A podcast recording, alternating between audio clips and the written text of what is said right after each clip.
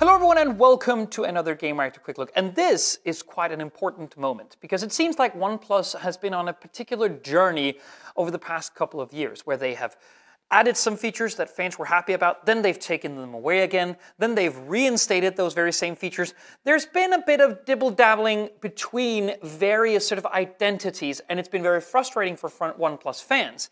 Well, it seems like that OnePlus, particularly with the Open, their first foldable that launched uh, late last year, that they sort of come full circle. And we knew that the OnePlus 12 was set to be something quite magnificent indeed, where finally all of those features that were taken out and re added would now all be here in the same phone.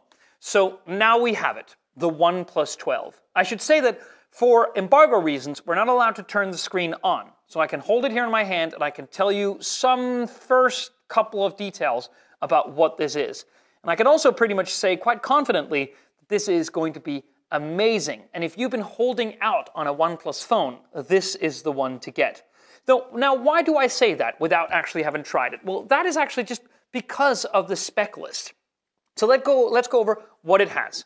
It has the new Snapdragon uh, Gen 3, 8 Gen 3 which is obviously the new flagship SoC, which is used by the many competitors. That also means that we know that it's going to have a 30% faster CPU. We know it's going to have a 25% faster GPU. We know there's going to be a 20% uh, uh, increase in power efficiency over those phones that used last year's Snapdragon uh, flagship SoC. Very good.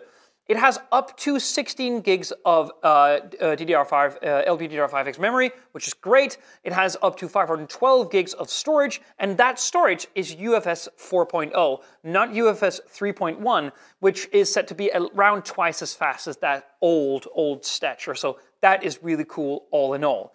The screen in front is a 2K 120 Hz Pro XDR display. Now, we looked at the review guide and were quite stumped by a couple of things.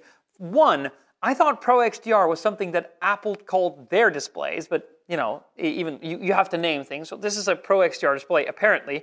And the other thing, they claim that this peaks at 4,500 nits, which, at least to my mind, is the first time I've ever seen anything advertise with a 4,500 nit peak brightness. And that is monitors, uh, TV screens, also from the Samsung variety.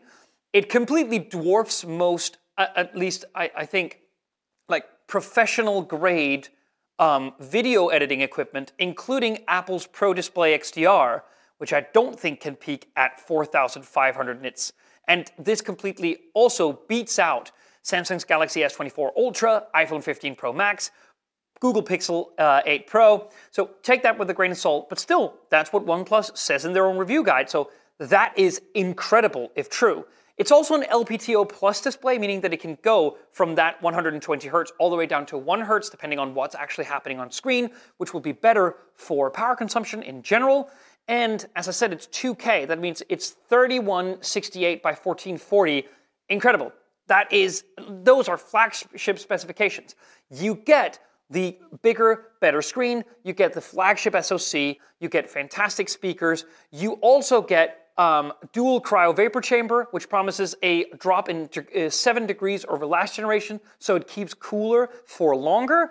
It also, get this, has wireless charging 50 watt wireless charging. And wireless charging is something that OnePlus has taken in, added, taken out. Uh, even the OnePlus Open, their incredibly expensive foldable from last year, did not have wireless charging. Now it's here. It also has 100 watt fast charging with a cord, and it's 26 minutes from full charge to zero. All of this is frankly, frankly astonishing. So at this point, you get all of the flagship speakers, uh, um, features, and you're borderlining, borderlining an Asus ROG Phone 8 Pro in terms of sort of raw characteristics of the specifications that is described here.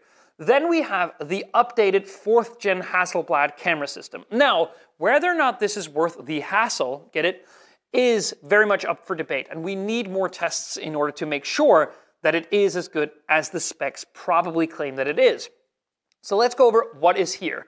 The main lens is a Sony 808 sensor, um, which is essentially a 15, 50 megapixel main camera. We also get a, uh, a, second lens, which is a 48 megapixel, 114 degree ultra wide, which is fine. They've ditched the very, very sort of almost fisheye photo ultra wide from the OnePlus 11, I seem to recall. So that's a bit of a shame, but it's still really cool. I believe that was like 140 degrees or something like that. Insane.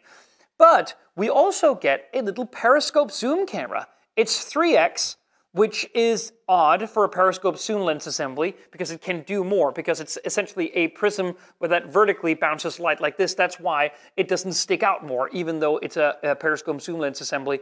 And it's also been used by other manufacturers in the past to great effect, by the way, because um, optical zoom is just a lot better than digital zoom. So combined with Hasselblad's um, essentially unmatched color science, it's a bit more muted than you'd perhaps see in sort of Samsung photos, which tend to be oversaturated and really leaning into the HDR. Um, it might be something that camera aficionados really like. I really like the photos that I got from one, my OnePlus Open last year, so maybe this is going to be really good. And furthermore, you also get the alert slider, something that was removed on the, uh, was it the 10T, either the 10, I think it was the 10T, where they removed it, to great dismay from OnePlus fans. Now it's back, all good. So at this point, are we missing something? I don't think so. We are awaiting regional pricing and we'll be able to tell you soon in a full review. Until then, thank you so much for watching. See you on the next one.